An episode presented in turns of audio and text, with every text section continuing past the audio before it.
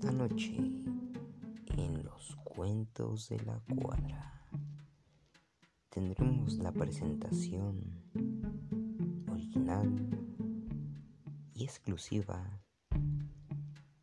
de nuestro selecto público que hoy nos complace con sus relatos. La Cuadra. Un lugar donde lo misterioso se vuelve terrorífico y donde la ciencia ficción toma lugar en cada uno de sus relatos.